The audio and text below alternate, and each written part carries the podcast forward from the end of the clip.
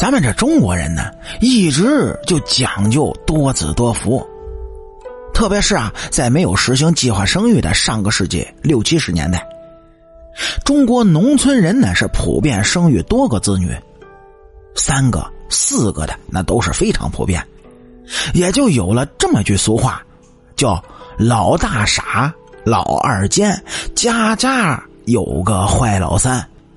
那么，为什么会出现这种现象呢？难道家家户户真的是老大是个傻子，老二奸诈无比，老三坏的流油吗？那当然不是，这是当时中国人对传统大家庭中各个子女真实情况的自我判断。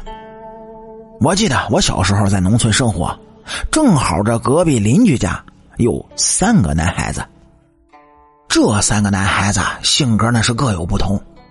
还真的跟上面这句俗语中说的那样，老大不是傻，那叫憨厚；老二不叫奸，那叫一个圆滑；老三呢，才真的叫坏呢。今天是把煤球丢到人家的水壶里，明天就把人家的柴火用水浇个透。我呢，当然是最喜欢和老大一起玩，最讨厌老三。当然，常常被老二捉弄的也是哭笑不得。当然，那也是一段令人难忘的童年岁月。我当时呢不大明白，怎么会出现这种现象呢？同样一个家庭中的孩子，做人的差距怎么会这么大呢？其实说白了呢，孩子就是一张白纸，往上面画什么画，那全要看父母的操作。对于这老大而言，那是未来的一家之长，是要主持家业的。所以，老大不能奸，不能滑，更不能坏，只能是默默承担起自己的责任。小小年纪，这肩上就被赋予了复兴家族的重担。而父母对于长子的期望，总是要高于其他孩子，管教呢也是极为严格的。所以，这打小呢，老大就会发现自己不能有任何的越轨之举。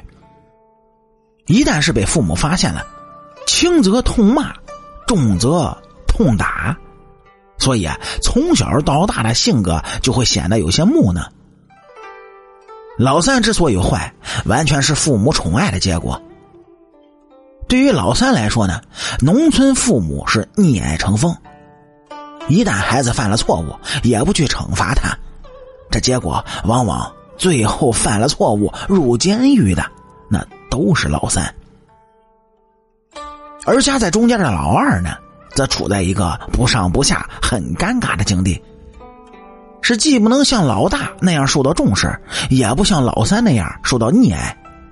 如果想要生活的更好，就得学习圆滑一点这就是为什么老二特别能偷奸耍滑的原因所在。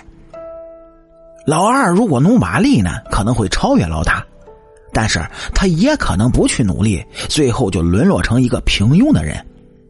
当然，这只是旧社会农村很多父母对自己孩子的统一印象。